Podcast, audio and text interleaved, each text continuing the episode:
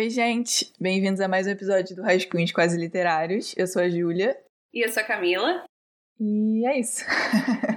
então, gente, é, eu e Camila a gente estava conversando e a gente pensou em fazer uma pequena mudança é, na estrutura do podcast. Ainda está muito no início, então a gente ainda está nessa fase de experimentação mesmo. Mas os dois primeiros quadros, que no caso eram as nossas leituras atuais e as nossas leituras recém-finalizadas, né? A gente pensou em, em, condensar em um quadro só, chamar de Últimas Leituras. E aí a gente fica na liberdade de falar de últimos livros que gostamos, que odiamos, que queremos falar mal, que queremos falar muito bem, que queremos indicar para todo mundo. Como o podcast é, ocorre quinzenalmente, a gente pensou que isso talvez fosse um quadro melhor, um quadro mais natural, que pudesse fluir de uma maneira mais simples, mais fácil. E é isso que a gente combinou, a gente espera que vocês gostem. Estamos abertos à sugestão. Se vocês acharem que ficou ruim, cancela, a gente volta atrás ou a gente faz de outra maneira. Se vocês tiverem qualquer ideia ou qualquer sugestão, recomendação, enfim, sintam-se à vontade para falar com a gente no nosso Instagram, rascunhospodcast, que a gente está sempre aberto para ouvir qualquer sugestão, qualquer pedido, enfim. Então agora vamos para o nosso primeiro quadro, que são nossas últimas leituras. Eu vou começar e vou falar de um livro que é muito especial, assim, para muita gente ao meu redor. Tipo, eu demorei muito para ler. Muito, é... eu tô há alguns anos falando pra Júlia, Júlia, você tem que ler esse livro, porque você vai adorar. Sou cobrada. E ela tá enrolando. Sou cobrada há muito tempo. É o livro Alegria da Maternidade, da Bushi Micheta, que é uma escritora nigeriana e foi publicado pela Dubinense. O livro é um dos livros favoritos do meu irmão, assim, é uma obra-prima mesmo, é um livro incrível. Só que eu sou, sei lá, eu fico meio pressionada e não consigo, não consigo ler às vezes as coisas, não sei. Mas o livro conta a história de Nuego, né, que é a filha de um grande líder africano e ela vai ser enviada por esse pai dela, né, enfim, para ser esposa de um homem na capital da Nigéria, em Lagos. Então é literalmente enviada mesmo, tipo, não tem escolha qualquer, ela só tem que cumprir o papel dela. Então, é, esse homem que vai ser o esposo dela, ele é péssimo, personagem horrível, você passa raiva com ele o livro inteiro. Mas basicamente a história dela é essa. Então, ela deixa esse interior, que é o povo de origem dela, o povo Igbo, e que tinha suas próprias tradições religiosas, tradições culturais, obviamente, e ela vai se misturar com essas tradições da capital da Nigéria, que já é, né, obviamente povoada por muitos colonizadores, já tem muita influência da religião cristã, enfim. Então, é muito interessante ver como ela adentra esse ambiente, como esse ambiente passa a habitar ela também. Influências culturais, né? Como isso fica descrito no livro é muito interessante. Sim, é muito interessante também como o marido dela tá sempre tentando se adequar de alguma forma e se introduzir nessa Sim. cultura inglesa, né, que tá muito uhum. presente nessa capital. E ela vê isso como uma espécie de fraqueza da parte dele, ainda mais porque ele é subordinado ou empregado dessa mulher branca. Então ela vê ele como essa figura de fraqueza. Sim, ele lava as roupas dela, assim, né? Então, tipo, camisola e tal. E ela vê essa cena e ela acha a coisa mais degradante possível da imagem de homem, da figura de homem africano, nigeriano né? Sim, exatamente. E ele tá sempre tentando se introduzir nessa, nessa cultura, de certa forma superior, entre muitas aspas, que ele acredita ser superior, né? É. O foco do livro, obviamente, é na personagem principal, né? Mas, ao mesmo tempo, considerando o título do livro também, que é totalmente irônico, né? As alegrias, né? Quase o contrário disso, né? Todas as questões, os pesos, os estigmas por trás da maternidade, né? O livro foca nesse retrato da mulher, nesses fardos, né? Acho que fardo é uma palavra boa de ser uma mãe em uma sociedade. Óbvio que a gente até conversou isso antes, né? Tipo, eu e você, Camila, no caso, a gente, eu e você, sobre Sim. como tem muito retrato na literatura sobre ser pai, né? Sobre essa figura do pai, talvez de relação pai e filho, mas tem muito menos desse peso, desse fardo que é ser uma mãe, o que, que é a maternidade realmente, né? O quanto isso é descrito na sociedade e pensado. Exato. E quando aparece justamente dessa forma idealizada, né? De, ah, ser mãe é a realização da mulher, uhum. ou então Exatamente. de uma forma demonizando a mãe. Por exemplo, Ana Karenina, ela abandona o filho para ir atrás da grande paixão da vida dela, sabe? Sim. E é interessante como, nesse caso, é uma visão muito mais realista dessa questão da maternidade, que ao mesmo tempo que sim, tem momentos positivos, ao mesmo tempo é também uma imposição social e é também um, um fardo, que nem você falou muitas vezes, quando aquilo não é o que a mulher deseja verdadeiramente, sabe? Sim, exatamente. E tem muito pouco dessa visão crítica, né? Uhum. A gente leu um livro ano passado que foi Maternidade, da Sheila Hatch. Sim, perfeito. Que é uma autora canadense, perfeita, exata. que é, também é muito bom, que vai também tratar desse tema de uma forma crítica, né? Sim, eu acho que os dois livros, obviamente, é, abordam esse retrato crítico da maternidade, que é muito interessante, mas é muito, muito incrível que a gente possa ter acesso a, tipo, um retrato crítico da mãe, da maternidade na sociedade nigeriana, por exemplo, né? Esse livro da Bush é muito incrível porque a gente tem acesso a, a aspectos culturais que a gente não tem no, no dia a dia, assim. Eu acho que. Com certeza, é com muito, certeza. muito incrível por causa disso, assim. Eu gosto de uma questão que para mim fica muito clara, que eu acho que é muito próxima à realidade que a gente tem costume de, de ouvir coisas assim, mas que no livro, quando o filho mais velho dá no ego com o Knife, né, que é o esposo dela, é, ele tá indo super bem no colégio, ele conseguiu, juntou as economias, né, da família, enfim, juntou as economias para ele pra um super colégio bom, que vai mandar ele para fora da Nigéria, que ele vai sair da África e tal. E aí, ele aí, nesse momento, ele é o orgulho do pai, ele é o filho do pai, ele, né, foi criado pelo pai, é por isso que ele tão Sim. bem sucedido. Mas aí quando o garoto tá fazendo alguma coisa ruim, quando alguma coisa, economias são gastos, aí é, os filhos são da mãe. Você que teve muitos filhos, você que é, não soube cuidar dos filhos. Isso é uma coisa pesada, né? É, é, chega a ser absurdo de tão, de tão real, eu acho. Uhum. Porque não é tão distante assim da gente. É uma frase que a gente consegue ouvir no nosso cotidiano também, Sim. sabe? Pois é, pois é. Mas é isso, assim, o livro tem esse retrato da maternidade que é especial, assim, e você cria um carinho, uma proteção pela Nuego, você quer abraçar ela, você quer dar carinho pra ela, mas ao mesmo tempo você entende que é, é a sociedade, assim, é uma coisa cultural que aquele livro mostra criticamente pra você e você tem que, de certa forma, aceitar, assim, sei lá. Além desse retrato da maternidade especificamente, também tem toda essa abordagem do que era, né, enfim, ser mulher nessa sociedade nigeriana especificamente, assim. Então, tem essa questão da maternidade ser um símbolo e da função da mulher ser centrada na maternidade, né? A mulher ter essa função da fertilidade de uma maneira muito, né, assim, se ela não é fértil, se ela não dá filhos homens, o que que ela tá fazendo aqui então, sabe? Isso é pesado pra caramba, assim. É, como se aquilo fosse a razão de existir dela. Uhum. Né? E além disso, tem toda a pressão de que se ela não conseguir cumprir esse papel de mulher e de mãe, o marido pode pegar outras mulheres, casar com outras mulheres que possam cumprir. Pegar outras mulheres, literalmente. É, no meio da rua, assim, enfim.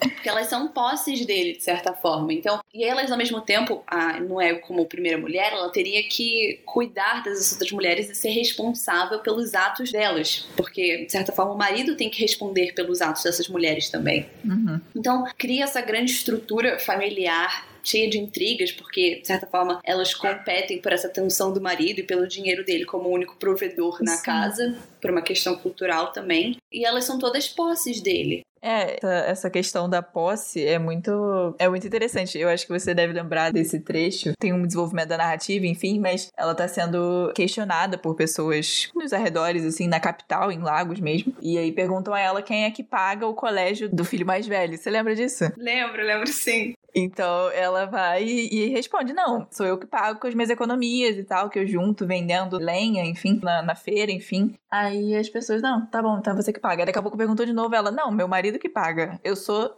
posse, eu sou, eu sou do meu marido. Meu marido que é o provedor da casa, ele que é o homem da casa, então tudo que as pessoas da casa fazem, na verdade é ele que faz, assim. Essa dinâmica descrita nessa cena é muito interessante. Sim, exatamente. Tipo, e essa noção de posse é muito enraizada, né, no livro como um todo, ainda mais porque as mulheres são posses até mesmo literalmente, digamos assim, porque quando, digamos, seu irmão mais velho falece, as esposas dele Sim. passam a ser suas esposas, como se você tivesse herdado um apartamento ou dinheiro, assim.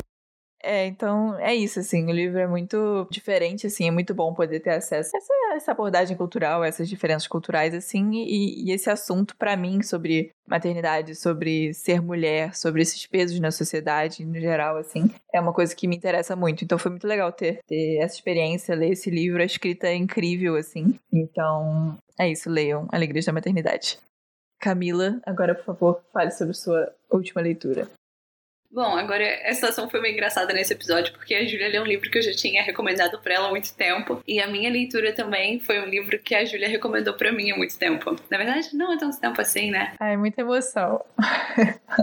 Sim, foi, foi em janeiro que ela me recomendou assim que ela terminou de ler. É, Luzes de Emergência se acenderão automaticamente, da autora brasileira Luísa Geisler. E ela tinha falado que era muito bom, que eu ia gostar muito. E eu falei assim: bom, eu aproveitei que a Companhia das Letras tinha disponibilizado gratuitamente o e-book na Amazon. E eu falei: bom, esse é o momento, é o universo falando para mim, Camila, você precisa ler esse livro. então eu baixei.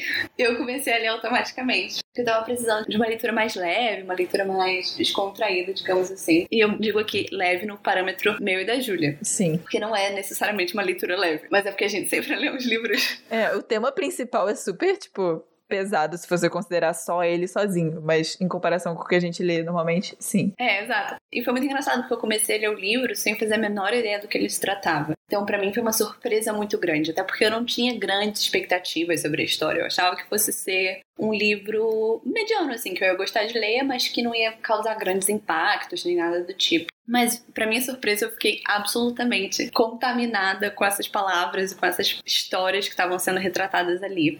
Bom, mas a história é sobre o Henrique, um menino de classe média que vive no sul do país e ele tá na faculdade, uma faculdade particular, então ele tem que trabalhar num posto de gasolina durante meio período para conseguir pagar essa faculdade. Ele tem uma namorada, ele tem vários amigos, ele vai para festas, ele viaja com os amigos no final de semana para uma casa da praia. E logo no início do livro, o amigo dele sofre um acidente, um acidente meio bobo, na verdade. Ele tava deitado numa rede, a rede cai, ele bate a cabeça e ele acaba entrando num coma. E é um coma que nem os médicos, nem os familiares sabem muito bem quanto tempo vai durar e se eventualmente algum dia ele vai conseguir acordar desse coma. Então o livro são as cartas que o Henrique escreve para esse amigo dele, Gabriel, que está no coma, de uma forma a permanecer preso e conectado a esse amigo dele, como um, de certa forma um relatório de progresso, que quando o amigo dele acordasse, ele teria acesso a toda essa vida do Henrique e ele estaria meio que atualizado com tudo que tinha acontecido para poder já é, entrar de novo na vida deles como se nada tivesse acontecido.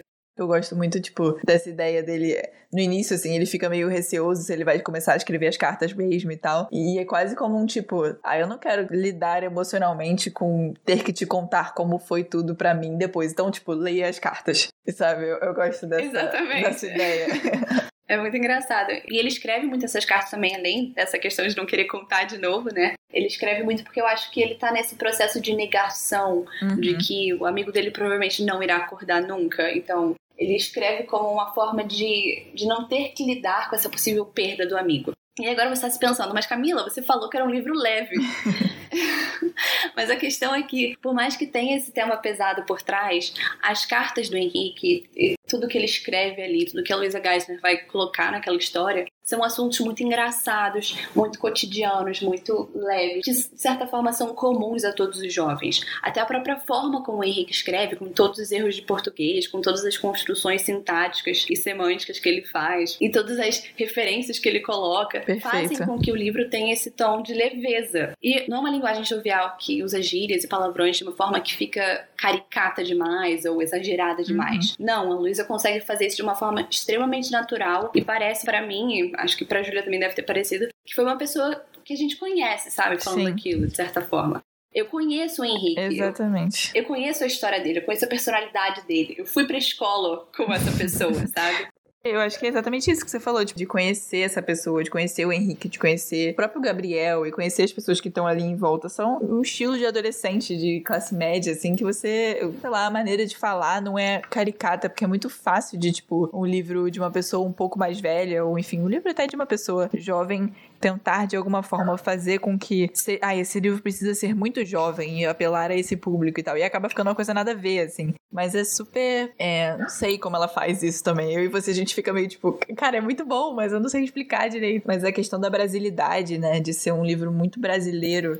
A gente conversou muito sobre isso também. Sim, sim. Ainda mais, eu fiquei com pena do tradutor. Impossível futuro tradutor desse livro a cada página, porque ela faz muitas referências que são exatamente isso que a Julia falou. São genuinamente brasileiras. Tem um momento que o Henrique vai visitar o Gabriel no hospital e ele encontra a enfermeira trocando as fraldas que ele usa, porque como ele tá no coma, ele não pode ir ao banheiro. E ele já planeja toda essa piada que ele vai fazer quando o Gabriel acordar e eles estiverem numa roda no quintal, tomando cerveja, que ele vai zoar ele porque ele estava usando a fralda da turma da Mônica Pampers.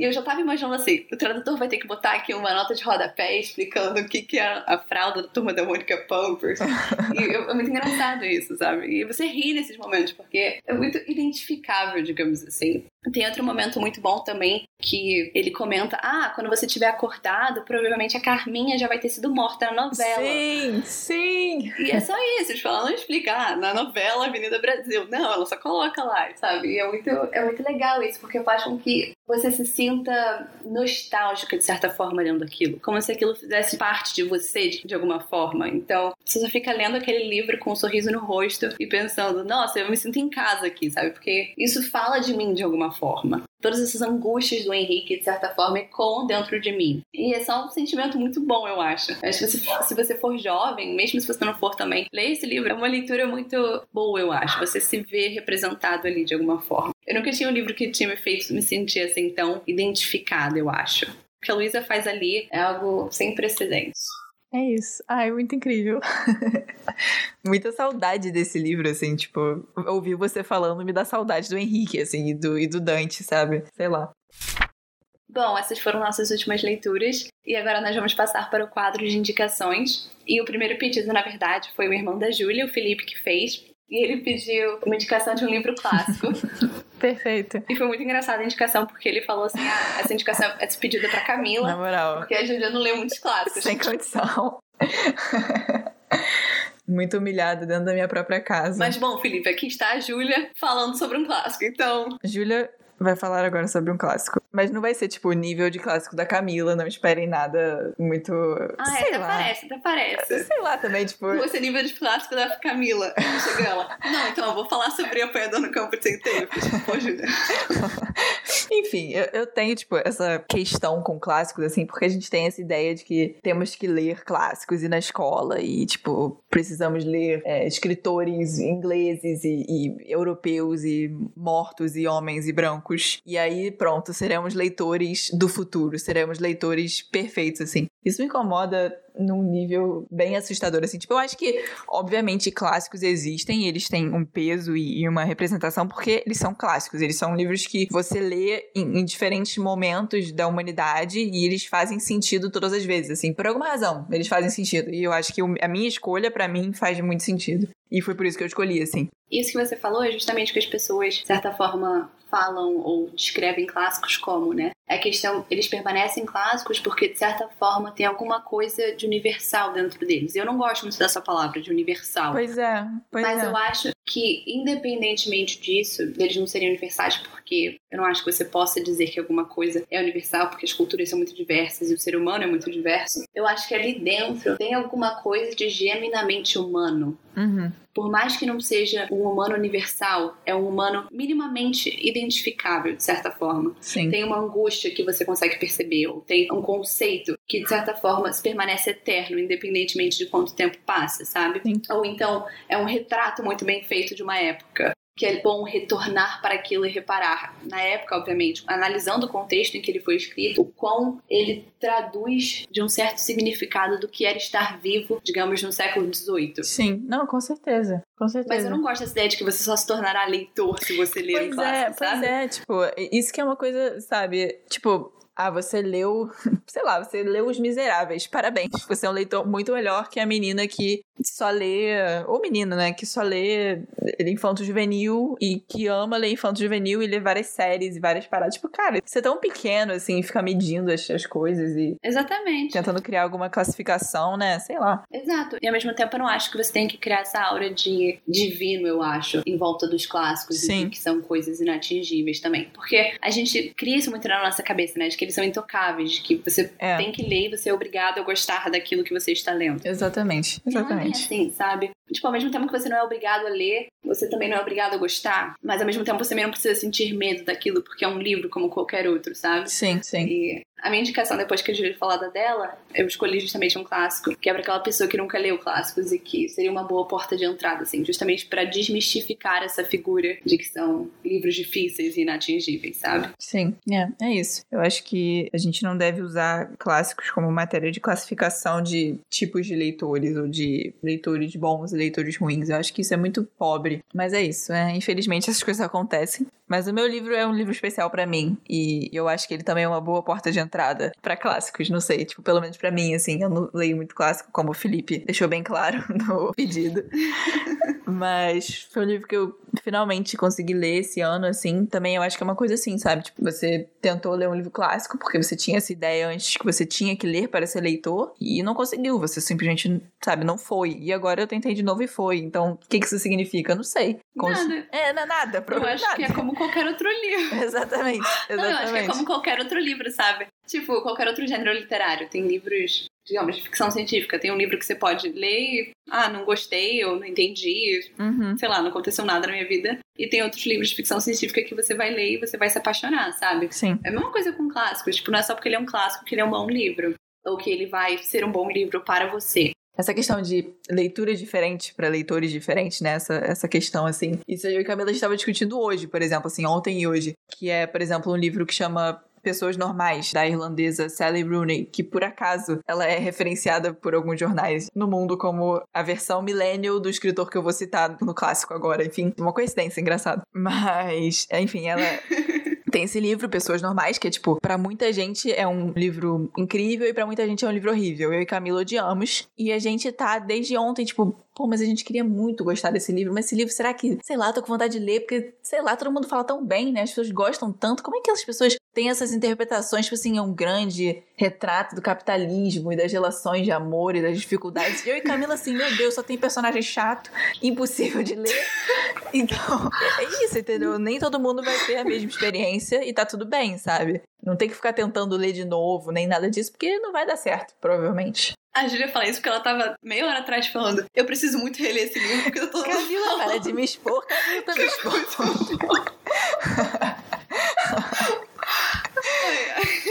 Bom, mas agora voltando ao que eu tava falando antes.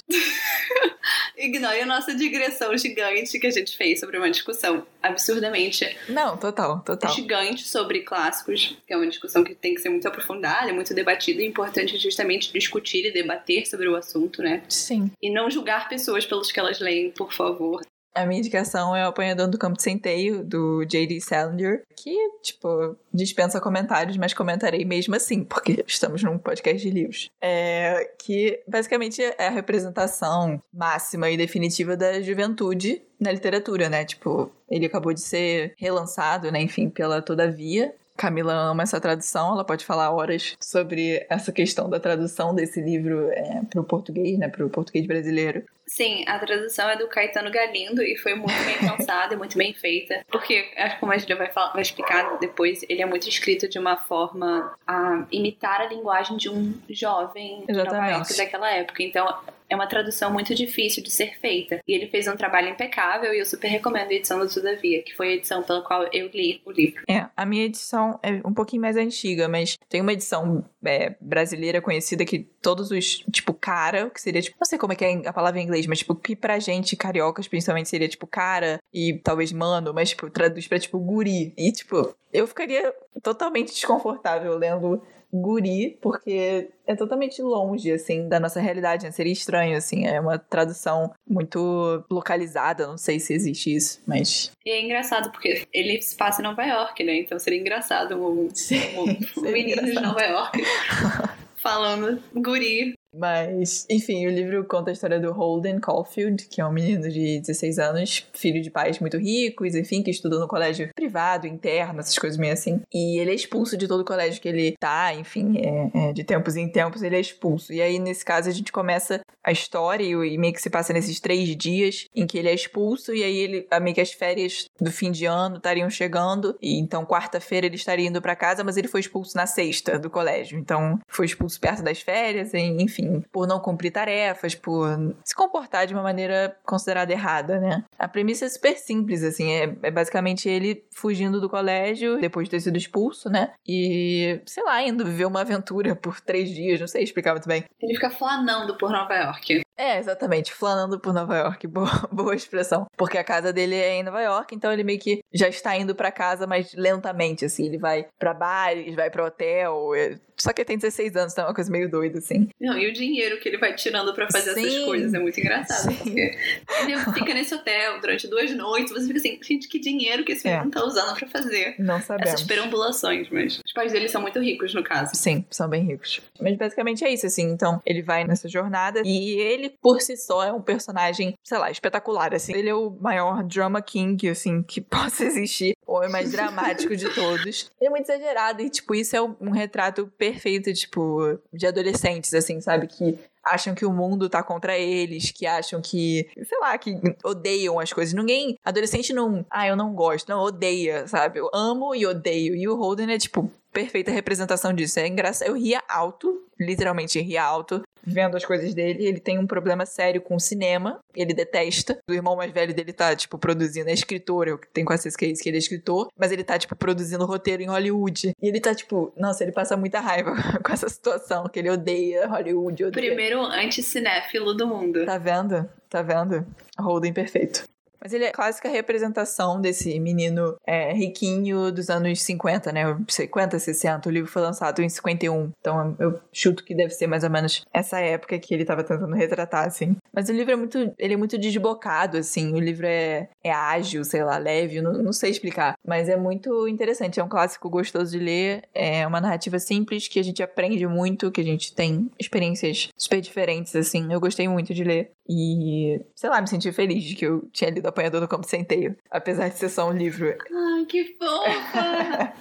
eu tinha muita vontade de ler, porque, tipo, a minha edição é muito antiga, muito antiga. Eu me lembro de dela estar na minha, minha biblioteca, entre aspas, na biblioteca da minha casa há muito tempo. É, ela já tá toda velha, né, amarelada, assim, com manchas, enfim. E tem, tipo, até uma dedicatória da minha tia que me deu, assim. Então, é um livro que eu guardava carinho, mas que eu nunca tinha conseguido me adentrar muito, então foi bom ter lido ele esse ano, sabe? Foi especial, assim. Eu acho que uma coisa interessante de se ler clássicos também é esse sentimento de conquista, eu acho, quando a gente termina o livro. Sim. Que você fala, eu consegui, sabe? Esse livro que todo mundo diz que é impossível de ler, eu consegui terminar. E catártico, de certa forma, não Sim. sei. Eu me sinto assim. Sim. E, e até faz a gente perceber que, sabe, não foi tudo isso, assim, sabe? Que a gente não precisa botar tanto peso num livro que é só um livro, sabe? Não deixa de ser só uma história como outra, assim. Sei lá. Exatamente. E algum dia ele não era um clássico. Quando ele foi publicado, ele era só um livro como qualquer outro. Sim. Bom, a minha indicação pro Felipe é um livro digamos, bem extenso. Ele tem mais de mil páginas. Jesus. Mas eu prometo que são mil páginas que voam, verdadeiramente voam. Você começa a ler e você não consegue mais largar o livro. E o nome do livro é O Conde de Monte Cristo, do Alexandre Dumas. Eu vou portuguesar o nome dele aqui. Que foi publicado em 1844. Por mais que ele pareça um livro gigante, impossível, é, que você vai imaginar que vai ser um livro super parado, porque como assim um homem conseguiu escrever uma história e precisou de mais de mil páginas para fazer isso isso. Mas, na verdade, acho que o próprio local onde ele foi publicado faz com que ele não seja essa narrativa lenta e parada, porque ele foi publicado em folhetinho, que significa que uma vez por semana ou uma vez por mês, o autor ele escrevia um capítulo e publicava no jornal. Então, para ele tentar conseguir manter a atenção desse público leitor dele, ele tinha sempre que terminar um capítulo com uma grande reviravolta ou então com um gancho que fizesse com que o leitor se sentisse intrigado para continuar acompanhando essa publicação dele. Então, isso faz com que o leitor de hoje, do século XXI, fique também, de certa forma, preso naquelas páginas, naquela história. E ela é uma história bem novelesca e bem repleta de reviravoltas e intrigas, e é muito interessante. Mas, bom, sobre o que, que ela é? Ela, na verdade, é a história de um homem, um menino, mais ou menos, ele é bem jovem, tem 19 anos no início da história, e ele é o marujo dessa embarcação, e a vida dele tá praticamente perfeita no momento que a história começa. Ele acabou de receber uma promoção para se tornar capitão do navio, ele tá noivo dessa mulher chamada Mercedes, ela é linda, maravilhosa, ele é apaixonado por ela, ela é apaixonada por ele, e tudo tá às mil maravilhas. Mas mal ele sabe que tem várias pessoas invejosas dessa condição dele, uma delas, inclusive, é o primo da Mercedes e que ele é apaixonado por ela e por quem ela não dá a mínima bola. E essas pessoas que estão invejosas dele se unem para planejar alguma forma de tirar ele de cena. Eles planejam alguma forma de incriminá-lo, de mandá-lo para prisão pelo crime de bonapartismo, que naquela época na França era um crime hediondo, digamos assim. As pessoas eram enviadas por anos para prisão por ser afiliadas do bonapartismo. E acaba que ele é preso, enviado para essa prisão, onde ele fica por 14 anos até que um dia ele consegue fugir. E é muito interessante todo esse processo dele dentro dessa prisão, porque ele nunca soube o porquê dele ter ido para para lá e o porquê dele ter sido incriminado. Porque ele não fazia a menor ideia de que essas pessoas tinham se unido para colocar ele lá. E ele também não tinha nem muita consciência do crime que ele tinha efetivamente cometido, sabe? Então ele passa por todo um processo psicológico dentro dessa prisão. Ele inclusive chega ao ponto de desistir de tudo, ele começa a fazer uma greve de fome. E é tudo bem pesado assim nesse início, sabe? Até que um dia o vizinho de sala dele, um abade maluco, que vive oferecendo quantias absurdas de dinheiro para qualquer pessoa que libertasse ele da prisão. Esse abade consegue criar um túnel entre as duas celas e eles começam a conversar e eles começam a ter essa linda relação de amizade entre eles, em que o abade ensina ele matérias como filosofia, história, política e justamente cria nesse menino Edmond Dantes, cria nele essa grande figura intelectual. E o Abade, ao mesmo tempo, ele também tem um plano de fugir dessa prisão. E é um plano super miramoloso e cheio de grandes é, esquemas, etc. E ele também vai justamente dar alguma luz para o Edmond Dantes a partir do ponto em que ele ajuda ele a decifrar o porquê dele estar lá e quem que incriminou ele. Então, eventualmente, o Dantes ele consegue fugir dessa prisão, e eu não vou dizer como, porque é muito interessante, é muito legal acompanhar a forma como ele consegue fazer isso. E ele segue um mapa do tesouro que o Abade entregou para ele, onde ele encontra uma quantia absurda de dinheiro enterrada. Então acaba que o Abade não era louco que nada, ele realmente tinha todo aquele dinheiro. E ele pega esse dinheiro, ele começa a viajar o mundo inteiro planejando a vingança de todas aquelas pessoas que colocaram ele lá e que destruíram a vida dele. Ele volta para a França, eventualmente, depois que o plano está todo elaborado, e você, como leitor, não faz a menor ideia de qual é o plano dele mas eventualmente ele volta para Paris, ele encontra todas aquelas pessoas que destruíram a vida dele, vivendo na alta sociedade, com montões de dinheiro, super bem-sucedidos. O, o, primo efetivamente casou com a Mercedes, Nossa. então ele se vê de coração partido e é bem tensa essa parte, mas ao mesmo tempo ele continua com esse plano de vingança. Ele muda a identidade dele, ninguém sabe que ele é efetivamente o Edmond Dantes e ele consegue se infiltrar na vida dessas pessoas. Ele toda hora coloca fantasias e muda de personalidade. Uma hora ele é um duque, na outra hora ele tá fingindo que é um padre, na outra ele, tá, ele é um mendigo da rua que tá pedindo dinheiro. E ele faz tudo isso você não sabe por que, que ele está fazendo tudo isso. Você só vai descobrir o plano completo no final da história. E ele vai se utilizando dessas intrigas internas entre essas pessoas. E é, é tudo muito grandioso, digamos assim. Tem várias coincidências também, é bem novelesco nesse quesito. Mas é uma história muito instigante, envolvente. Você realmente quer saber o que, que essa vingança vai trazer, tanto pro próprio Edmond quanto para as outras pessoas, sabe? Porque ela também vai destruindo ele moralmente no decorrer da história. E isso gera muito sofrimento para as pessoas, tanto para ele quanto para as pessoas ao redor dele. E você vai descobrir no final o que, que isso vai resultar, né? Como um todo, assim. E é muito, muito interessante. E é justamente, eu acho, um pouco. Mostra que um clássico não é necessariamente uma coisa super complexa, uma narrativa uhum. chata, ou que não acontece nada, o famoso ah, resenha.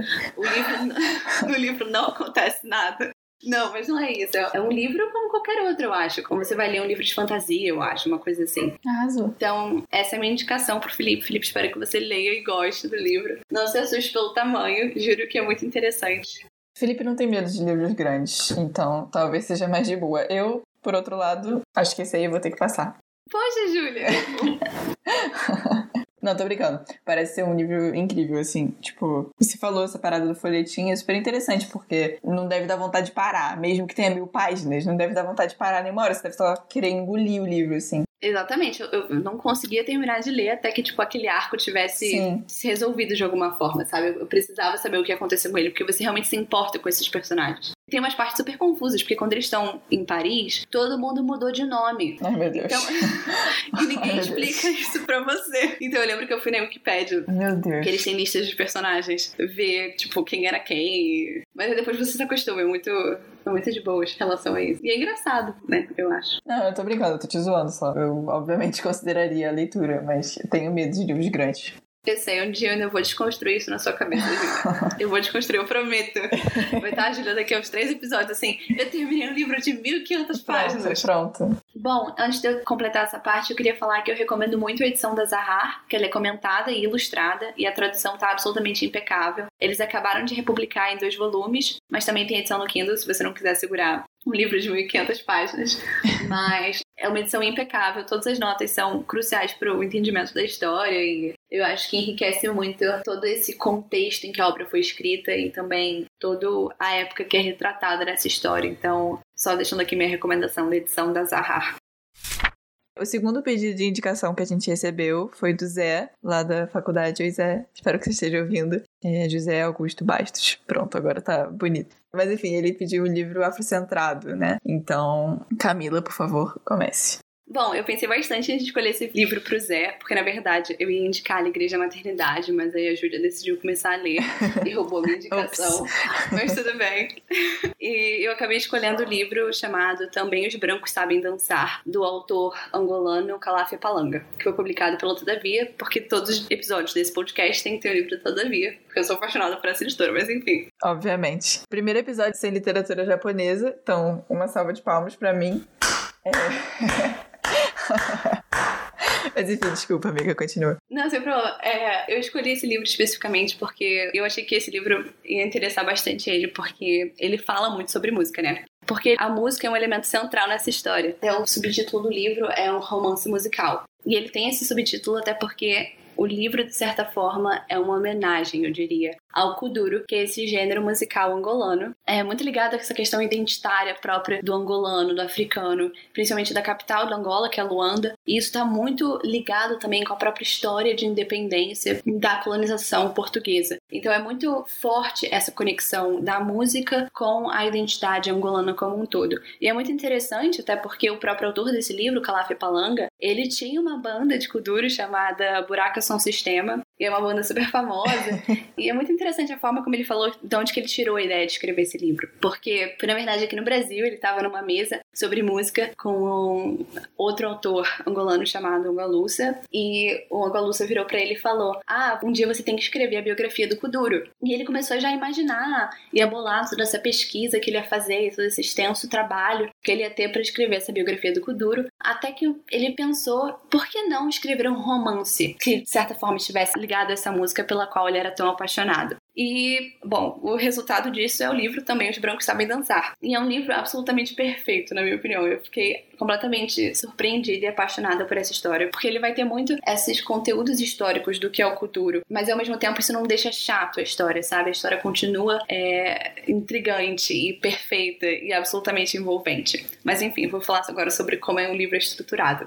Ele é dividido em três partes, sendo a primeira delas, na minha opinião, uma das minhas favoritas, que é justamente protagonizada pelo Calaf, em uma ficção autobiográfica, de certa forma. E ela retrata um episódio que aconteceu de verdade com ele, que foi quando ele estava viajando pela Europa uma vez. De certa forma, num turnê da banda dele, eles estavam indo para vários festivais de música pela Europa. Ele perde o passaporte e quando ele está entrando na Noruega, ele é preso pela polícia de imigração e ele está sem passaporte. Então ele vai ter que passar a noite na cadeia, lá da delegacia. E isso é uma situação bem desesperadora, porque ele é um homem negro, sem passaporte, angolano, na Noruega, sabe? Então é bem. E ele fala assim: ah, não, mas eu sou de uma banda de música eletrônica chamada Kuduro, uma banda angolana. E aí os policiais ficam assim: mas o que você tá falando?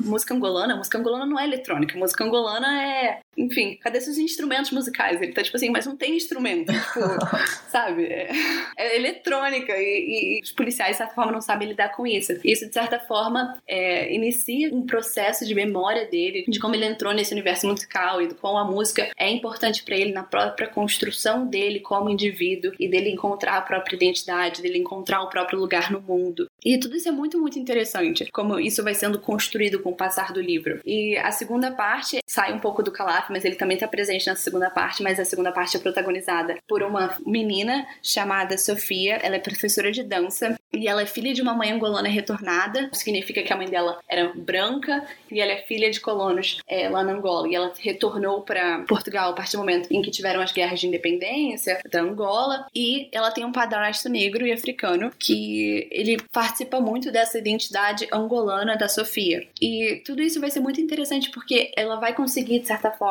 construindo essa questão da música africana como um lugar de retorno, eu acho, dentro de Lisboa, porque a Sofia mora em Lisboa. E ele vai falar sobre esses encontros que as pessoas têm, esses locais onde a música é tocada e vivida, o ser africano é vivido também, de certa forma, onde eles conseguem voltar para o próprio país dentro de terras portuguesas e, de certa forma, se apropriar daquele lugar, sabe? E é muito, muito interessante como ele constrói essas casas com as portas sempre abertas e sempre cheias de música e dança e comida e todo mundo se abraçando e conseguindo criar uma pequena África dentro de Portugal, sabe? E a terceira parte é protagonizada por um dos policiais que prenderam Calaf naquela primeira parte do livro. E ele também é muito fã de música, não música africana no caso, porque ele é branco, ele é norueguês, ele é fã de música eletrônica. E de certa forma, ele também vai começar a conversar com Calaf e vai começar a se conectar com essas pessoas através da música. E interessante como ele consegue conectar todas essas existências e construir toda essa identidade, mostrar para o leitor o quão a música é importante nessa questão de se sentir humano e de se sentir existente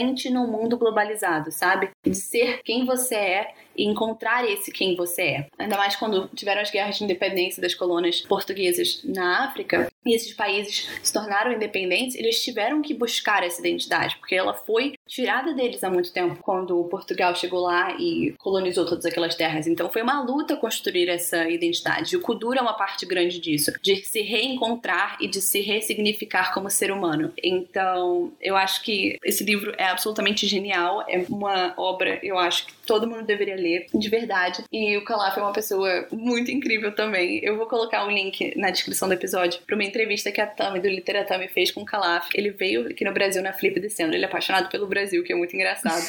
ele é super estiloso e descolado, então é muito interessante. Eu também vou colocar o link para uma das músicas do Buraco Ação Sistema. É muito legal de assistir, eu super recomendo. E eu ficava, toda vez que eles estavam um artista ou uma música, eu sempre ia no YouTube e pesquisava para ver e para conhecer e para ter essa imersão, né, na música, que eu acho que é o objetivo do livro, de certa forma.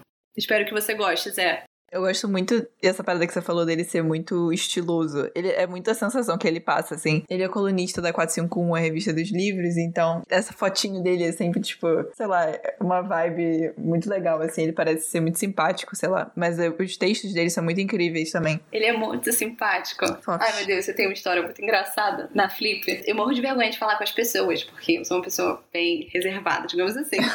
e a gente tava andando por Paraty e a gente encontrou com o Calaf. Eu tava morrendo de vergonha e eu não queria falar com ele, porque eu não gosto dessas coisas. E minha mãe só vai até lá, cutuca ele e fala assim: Oi, tudo bem? Minha filha é muito sua fã. Eu fiquei assim: Meu Deus, mãe. Meu Deus do céu. E aí eu fui obrigada a tirar uma foto com ele. Foi bem, foi bem intenso. Foi bem ah, intenso. Incrível, incrível. Mas ele é muito simpático, ele é muito gentil e foi uma experiência muito legal. Ele desenhou, inclusive, no meu livro, um pequeno peão, sabe? Desses que as crianças brincam Sim. e tal. Achei super fofo. Mas enfim, é isso. O livro que eu vou indicar pro Zé é de um dos meus escritores favoritos e meu livro favorito da vida, talvez, não sei. Mas enfim, é, minha indicação é Os da Minha Rua, do angolano Ondjak. Bom, o que dizer desse livro? Não sei. Fico nervosa e não sei falar. Mas, basicamente, é um livro dividido em 22 textos, que você pode classificar como contos, né? Às vezes são os maiores, uns menores. E é praticamente um retrato de uma infância do Endalu, né, especificamente, que na verdade é o próprio Ondjak até certo ponto. É uma infância vivida em Luanda nas décadas de 80 e 90, mais ou menos. E sei lá, assim, é muito incrível, assim. Eu fico boba de contar, de, de falar sobre esse livro, porque eu, assim, eu tenho uma questão com livros que falam sobre infância e sobre crescimento e sobre família e sobre cotidiano. Tipo, isso é meu fraco, assim. Eu sempre, é, sei lá, não consigo não gostar de livros que são assim. É bem difícil para mim e eu amo, assim mesmo. Sim, são os livros estilo Júlia, que Sim. a gente chama. tipo, é, esse livro é muito a Júlia, é porque é exatamente isso que a Júlia acabou de descrever.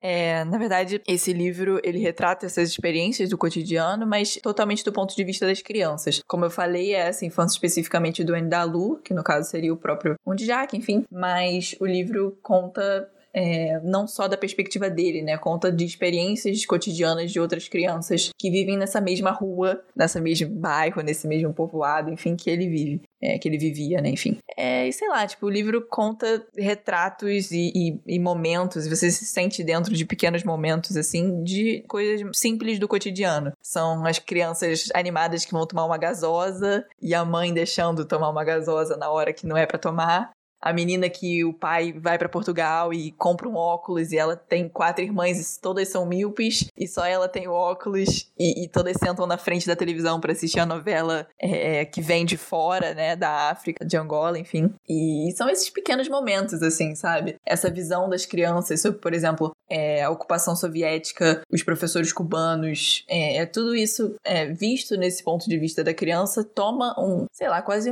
alguma coisa meio fantástica, meio mágica, eu não sei. Eu fico boba como que ele consegue construir essas relações, como ele consegue construir esses sentimentos dessa forma, entendeu? Tem um dos contos que é sobre o primeiro de maio, né? O dia do trabalho, o dia do trabalhador, que é, porra, outra coisa, entendeu? É um, um retrato que eu nunca tinha entrado em contato antes, entendeu? Uma sensibilidade que te ganha nos pequenos detalhes, assim, tipo, moralidade que você não esperaria e que você se pega rindo e, sei lá, descobrindo coisas novas sobre você, sobre os personagens, sobre tudo. Claramente emocionada, porque, tipo, não sei, é só, é só muito especial para mim mesmo. Eu li a primeira vez no colégio ainda. Eu tava no segundo ano, do ensino médio, eu acho. Foi um professor de geografia que me deu de presente depois que ele soube que eu gostava de ler Mia Couto, que é um escritor moçambicano. E aí ele falou que não podia perder um Jack, que tinha que ler um Jack e tal. E ele me deu de presente o livro, assim, então foi super especial para mim. É isso, eu só, só não tenho mais o que falar direito. Eu gosto muito desse retrato da ingenuidade, assim, eu acho. Desse cotidiano ingênuo e simples e não é porque, tipo, ah, é da África, então é. Enfim, não é isso, sabe? É, é realmente porque são crianças, assim. É, é, muito simples, assim. É um retrato cultural que você sabe, que você entende. Se você conhece minimamente uma história da Angola, se conhece a história de Luanda, você entende que aquilo aconteceu, que são é, representações históricas, enfim. Mas você ouvir isso, no caso, ler isso do ponto de vista de uma criança, é de uma sensibilidade que transforma, sei lá. O último conto, ou última história, o último texto, enfim, chama Palavras sobre o Velho Abacateiro. É, e é meu favorito, assim. Muita gente diz, e se você lê sobre o livro, você escuta as pessoas falando que é quase. O livro todo você vai vendo episódios de infância, né? Tipo, episódios de crescimento dos personagens, de. Enfim, de retratos de infância simples mesmo. E que esse livro seria meio que o fim do livro e o fim da infância também, de certa forma. Esse é uma despedida da infância, esse sentimento de saudade, desse crescer, assim. O livro, é, sei lá, eu não, não quero nem falar sobre porque eu choro e porque, tipo, é só muito emocional para mim, mas ao mesmo tempo é exatamente isso, entendeu? Essa despedida, essa sensação de saudade, de família, de casa, de chuva, de, de, de pequenas coisas, assim. O menino vê o gato em cima do muro da casa e ele, ai meu Deus, mas tá chovendo, o gato tem que sair dali que tá chovendo, sei lá o quê, mas eu também tenho que sair da chuva, tenho que tirar a roupa do varal, porque a minha mãe vai me dar esporro e eu tô aqui tomando chuva, depois vou ficar doente. E aí ela vai brigar comigo, melhor sair da chuva, sei lá que aí ele entra em casa todo molhado e fica todo mundo tipo, ai meu Deus. mas é muito simples, assim. mas sei lá, para mim é, é, espetacular, assim, é incrível. E não é bobo, apesar de ser totalmente escrito no ponto de vista de crianças, não é bobo. Tem outro livro dele que é Bom Dia Camaradas, que também é escrito no ponto de vista de crianças, né? De uma criança. Mas Sim. tem algumas coisas mais adultas adultas, digamos assim, e os dois livros são espetaculares. Mas eu lembro de uma cena de Bom Dia Camaradas, que eu li esse livro que a Juliana fez ler, né? Amo. Que eles estão correndo, eu acho, porque eles acham que vai vir alguém e vai, vai ter um ataque Ai, terrorista, eu acho, na escola, ou vai ter um ataque da gangue da região, uma coisa assim, Sim, eu lembro direito. Mas, mas aí, na verdade, tá vindo a pessoa que, de certa forma, vai avaliar a escola e como as coisas estão funcionando na escola. Só que todo mundo acha que é essa gangue da região. Cara. Então todas as crianças saem correndo desesperadas da escola. E aí alguém bate de cara com a cara no muro. Aí a menina cai com as pernas para cima, é o vestido bom. todo pros lados. É muito bom. É muito engraçado. E aí o inspetor que tá chegando na escola fica assim, mas por que estão todas essas crianças saindo correndo? O que tá acontecendo? É muito engraçado. Sim, tem muito retrato dessa forma, assim, como você tá falando, essas coisas que chegam a ser. Eu não sei explicar, é tão engraçado e é tão doido e é tipo, chega a ser meio mágico, meio fantasioso, sei lá, tipo, tem um cara que tem uma piscina que conta-se na rua essa história de boca a boca de cotidiano, de oralidade de rua, assim, isso é muito bem feito, muito bem descrito nesse livro. Então tem um cara que mora na capital, mora, sei lá, na Europa, e vem de vez em quando pra Luanda, e aí ele tem uma piscina, sei lá o que é, piscina infinita, sei lá, e as crianças ficam malucas, assim, que história é essa de piscina infinita? Que a piscina é de refrigerante, de gasosa, né? Que a piscina é toda de Coca-Cola, e as crianças ficam, cacete, mas como Ai, assim? é muito bom. E é muito engraçado porque, de certa forma, tem essas coisas por trás também, né? Esses aspectos históricos e, de certa Sim, forma, meio macabros exatamente. por trás. Só que são, esse olhar da infância torna eles mais leves, ou traz outra interpretação para isso, ou outra forma de viver essas questões históricas e, de certa forma, pesadas. É, exatamente isso, é exatamente isso. Sabe, é um livro que, se você for olhar os temas realmente, ele fala sobre ocupação soviética, sobre socialismo, sobre é, essa questão dos professores de Cuba, de, de países socialistas irem dar aula para as crianças na África, né, especialmente em Luanda. Ele fala sobre essa questão do, da mentalidade, essa mentalidade da questão do dia do trabalhador, a ideia de trabalho. Ele fala sobre tudo isso e fala sobre cultura e história e isso que é incrível também, porque, né, a gente está descobrindo histórias sobre países que a gente não tem tanto contato, mas de uma maneira completamente inovadora, assim. É incrível. E eu acho muito legal porque a Julia ama tanto esse livro que ela tá sempre recomendando para todo mundo e ela empresta para muitas pessoas, né? Ai, amiga, nem E falando nisso, você já achou o seu livro? amiga, nem me fala. Que ela tinha dito pra mim há um tempo que ela tinha perdido o livro, tadinha. Ai, meu Deus. Você já achou? Cara, eu enlouqueci, né? Eu me lembro que, tipo, eu perdi o livro, tipo, ano passado, e eu perguntei para todo mundo. Perguntei para você, perguntei pra Jenny, perguntei pro Pedro, perguntei pra todo mundo. Gente, vocês pegaram meu livro, emprestei e sumiu. Mas, é, o que aconteceu foi que, tipo, eu não queria gastar dinheiro com o livro. Apesar de eu querer ter ele em casa, sendo um dos meus livros favoritos, eu não queria, tipo, não queria reler, não tava com vontade. Então eu falei, ah, algum dia ele é um livro barato, assim, porque ele é pequeno e tal, de uma editora pequena. Mas eu não comprei, não. E aí eu tava esperando para comprar usado. Mas aí a gente fez na minha família, no final do ano passado, no Natal, aquele jogo de amigo oculto, que você, na verdade, não é amigo oculto, você leva presentes meio sem gênero, entre muitas aspas, e você coloca no meio, e aí a pessoa pega e fica trocando. Sabe o que, que é isso? Sim, esse jogo é frenético, sei, sei. E aí a minha avó queria uma indicação de algum livro para botar no meio. Aí eu, pô, oportunidade. Aí eu fui e pedi pra ela comprar os da minha rua. E aí eu peguei no jogo. Aí tô com ele aqui. E ninguém roubou de você, não? Não, porque eu não deixei assim. No jogo, digo. Não, porque, tipo, ninguém sabia do que se tratava, entendeu? Tipo, não é como se Entendi. tivesse tantos leitores, assim, na, na minha família. Então ninguém ficou muito interessado. Tinha, tipo, produtos de cabelo e de creminhos que eu acho que fizeram mais sucesso. Certo. Então seu plano funcionou e você conseguiu uma nova edição do livro. Exatamente. Quase um presente. Boa. Mas é isso então. Fim do episódio. E aí, chegamos ao fim de mais um episódio do Rascunhos Quase Literários. É, esperamos que você tenha gostado. Uhul! e sintam sua vontade para enviar pedidos de recomendação para o nosso Instagram, arroba rascunhospodcast, ou para o nosso e-mail, rascunhospodcast.gmail.com. E sigam a gente nas redes sociais e as recomendações que a gente ainda não falou, nós vamos falar nos próximos episódios. Fiquem calmos, a gente só. Tá tudo anotado aqui, fiquem tranquilos. A gente tá só fazendo ordem cronológica e fiquem tranquilos, mas esperamos que tenham gostado. É isso, gente. Muito obrigada. Tchau. Tchau!